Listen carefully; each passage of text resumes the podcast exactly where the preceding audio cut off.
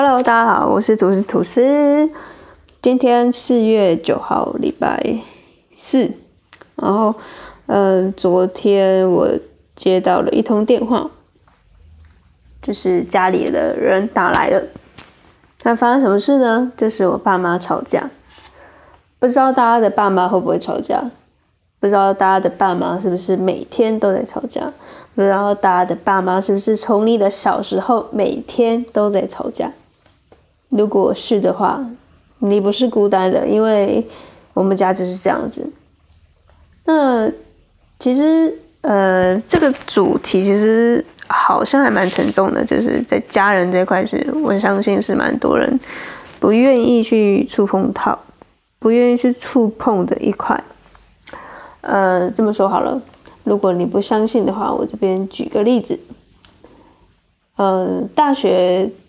毕业的时候了，毕业典礼，我们要在台上，每个人都要拿着麦克风讲几句所谓的毕业感言。OK，那每个人就讲啊讲的，在台下呢，我就越听越越觉得，大家好像都往一个方向去讲。前面大概都会讲说，在大学的四年跟哪些朋友、哪些社团，最后讲到家人这块，谢谢爸爸妈妈栽培我到这里等等的，每个人都红了眼眶。所以我在想，为什么就是家人为什么是往往我们最割舍不掉的，但是却也完全的没有办法去碰撞的，或者是呃。大家逃避的。我昨天在一个朋友的脸书上面看到一个脸书的动态，他说：“嗯，回家就是一种修行吧。”哈哈哈哈！我觉得我非常同意，以前的我我非常的同意。就其实好了，即便到现在也还是，但是以前会更夸张的觉得，如果不回家，能不回家就不回家，因为回家，嗯，就一定会跟爸妈吵架。那国高中是因为逼不得已，你因为是读呃地方的学校，那当然我那时候就因为这样子就很向往在大学可以搬出去的生活。那时候呃嗯，好像是说第一次出去一个人生活，每个人好像都会感觉到有点不舍，然后会可能搬宿舍的时候会哭啊，巴拉巴拉的。但是我其实超级开心，我。呃，爸妈帮我把东西搬到宿舍里面之后呢，我就超级兴奋，就觉得哇，终于我终于可以有自己的房间，然后自己生活没有人管。那种是有一种被就很像脱缰的野马，然后你被困住了一个地方很久，然后你终于可以有一个呃小小的空间，是可以做自己想做的事情，然后不用担心。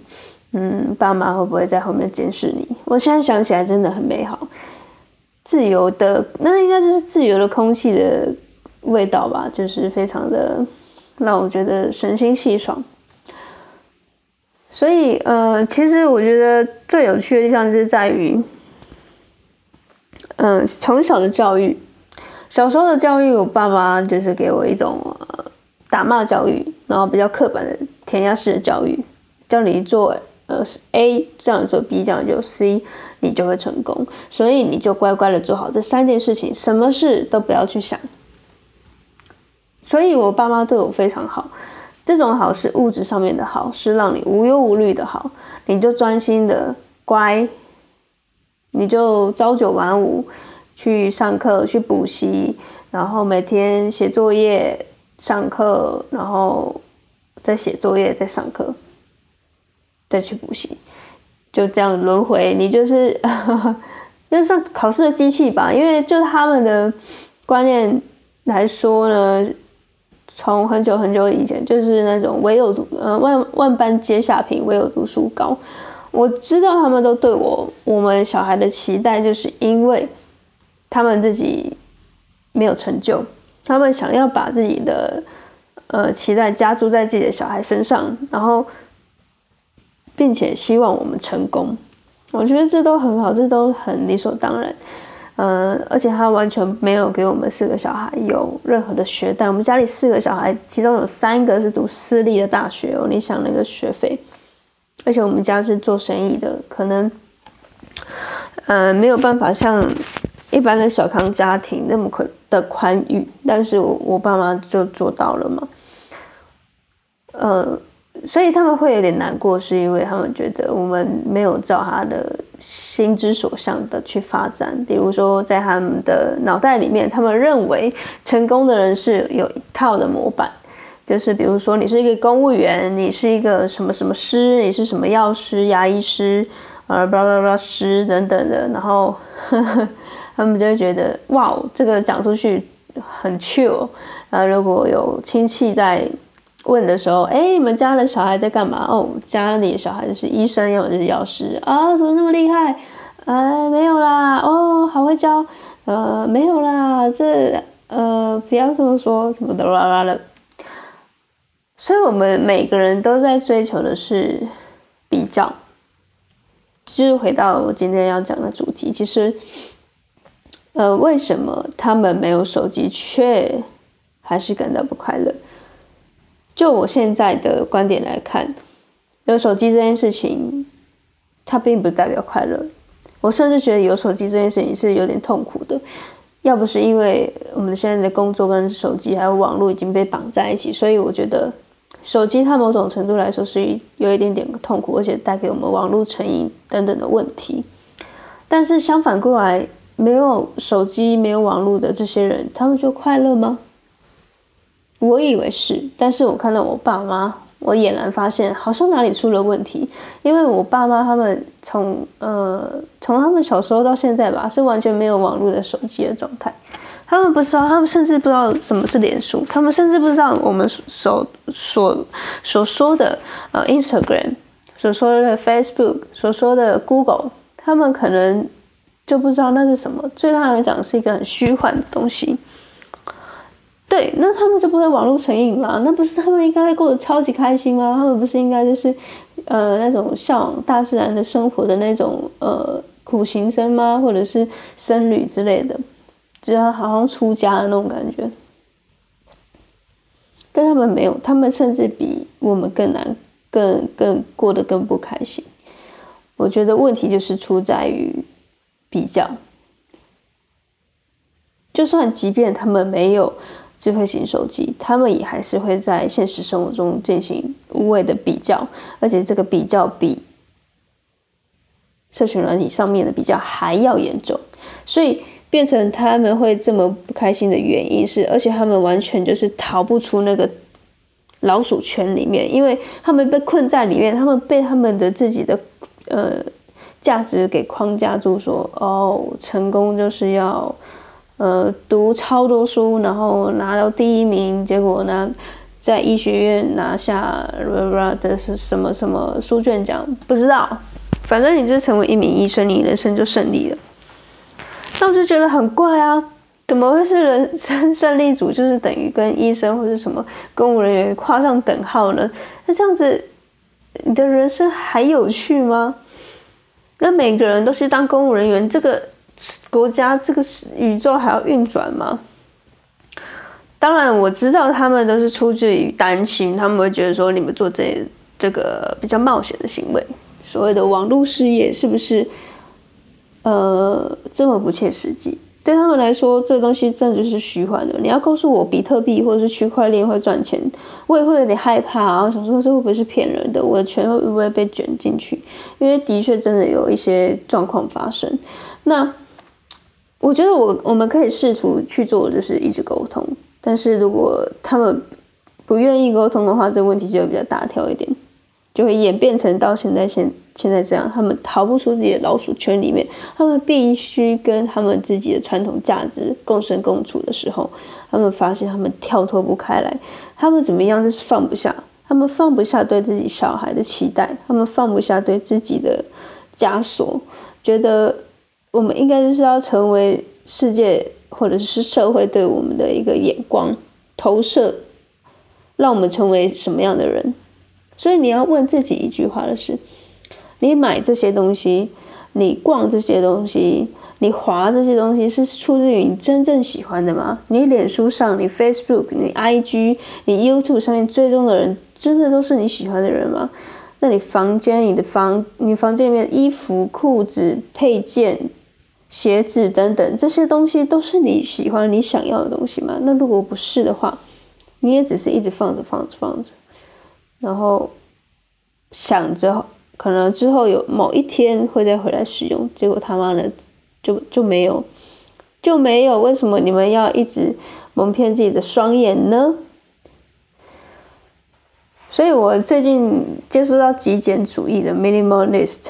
那我觉得非常的开心，然后特特别觉得自己有被醍醐灌顶。原来现在有一个名词叫极简主义，而且我上 YouTube 查询的时候发现，嗯。有一个 YouTuber 叫莫阳，那他也有在宣传这个极简主义，但我觉得他还比较更有这个说服力的一点是，呃，他原本是一个超级狂的购物狂，超级喜欢买一些就是不需要，但是是一些快时尚的衣物，那在各种的周年庆什么，他都没有放过。放过他讲过一个一一句名言，就是他们家他们的班上如果有人要团购，他们就会找他，因为他都知道每一间的呃服饰品牌，他们在几号的时候会有出清，他们在几号的时候会开始做活动，所以就问他就知道，所以他他的房间就是一直买一直买一直买，买到后来呢，他发现不对劲的原因是因为他去瑞士留学之后再回来，发现说。哎，自己好像没有这么需要这些衣物，而且等到他们等到他成为极简主义的时候，他发现这个黑色星期五啊等等的推销的手法跟广告，其实都已经呃不需要了。对，所以呃。他就特别的有，我觉得他会特别的有说服力，就是因为我可能还比较没有说服力，是因为我以前就很少买东西，我会买，但是没有比我现在买的还要多，就是我现在的状态是还蛮少的。那多的东西都是以前留下来的，所以我在前面一集有说，其实我最放不下就是关于有回忆的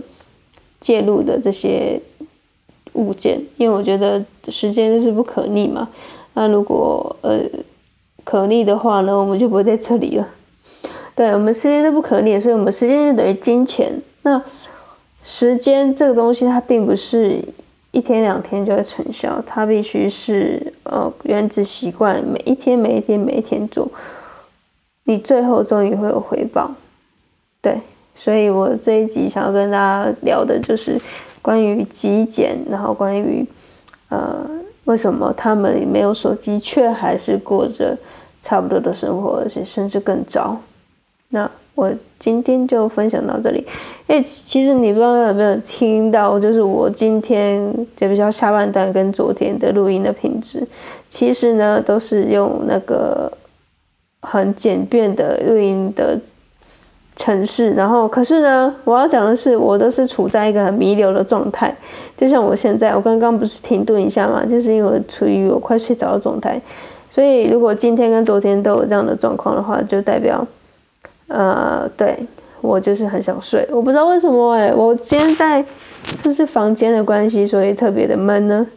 好，那我我终于在昨天就是看了那个 minimalism minimalism 的。的那个纪录片，那我觉得非常的好看。那如果大家有兴趣的话呢，可以到 Netflix 搜寻 Minimalism，呃，极简主义，就可以看到这两个纪录片的，对，就可以看到纪录片的这个记录两个极简主义者的在在布达他们的理念的时候的一些状况。因为他们就出书嘛，他们就开车类似巡回这样子，然后从一开始就两两只小猫来听他们演讲，到后来他们越来越多越来越多人发现到极简主义的好，那到后来听众就是非常多了，甚至有上一些电视节目。然后我觉得，呃，嗯，原本以前对于极简主义是有一点点排斥的，因为我还蛮怕被别人说哦我很无聊啊啊极简主义是不是就哦这种都不要买东西，那是不是很痛苦？那我觉得这个东西就是这样，就每个人对于生活的方式反正就是不一样的，所以如果你要过什么样的生活，那都是很 OK 的，那就是看呃你你的心里对于这个生活理想生活的样貌是什么，然后并且去实践它，然后不要就是无意识的让自己陷入在一个不知道漂洋大海。的一个小小的浮板上面，然后觉得自己拥有了很多。那极简主义等于是把你身上的所有的多余的事情吞去之后呢，你慢慢的会发现到你内心呃真正的渴望是什么。然后对，呃就是这样吧。然后呃我还有看就是开始追一些 YouTuber 是在讲极简主义，那我发现其实台湾有几个在讲极简主义，但是真的蛮少的。对，所以我觉得这个东西有慢慢在发酵。那希望之后看的更多，就有点像日本的那个呃近藤麻里惠这样子，呃越越来越多人知道台湾其实有在做这一块。然后我刚才讲什么，就是有个 YouTuber 有在说，诶，他们去看那个之前的案例啊，就是一些极简主义者主义者的一些心得分享，那发现他们有两个共通点，第一个就是他们原本。都不是极简主义。我的意思是说，极简主义它并不是一开始它就是对什么物欲就比较没有渴望，而是他们一开始很喜欢堆积一些东西，他们也是超级收超级收藏家。然后到后来，他们可能中间发生一些什么事情，或者什么转换，变成就是极简主义者。就是他们从一开始就是不一定就是极简主义。那第二个共同点就是。当这些人成为极简主义的时候呢，就会开始有自己的事业，就开始创业了，这样子。对，所以呃，不晓得大家对于极简极简主义者有没有初步的嗯认识？我觉得如果大家有兴趣的话，也可以去看看。那有人说这个东西很像邪教，我我并不，我觉得嗯，可能无分来讲是有有一点。那种意涵，但是我觉得这都是为了让更多人发现到，其实多余的东西对你的生活来说可能没有这么大的必要性，然后去重新的检视你的生活环境，我觉得都是让你变成另外一个更好的人的起手式。那希望这一集的节目呢，对你有一些帮助。那我们就明天再见啦，拜拜。啊，对了，如果你有喜欢我的 podcast 的话，就帮我按个爱心。那到 Apple Podcast 帮按五颗星的评价，就这样，拜拜。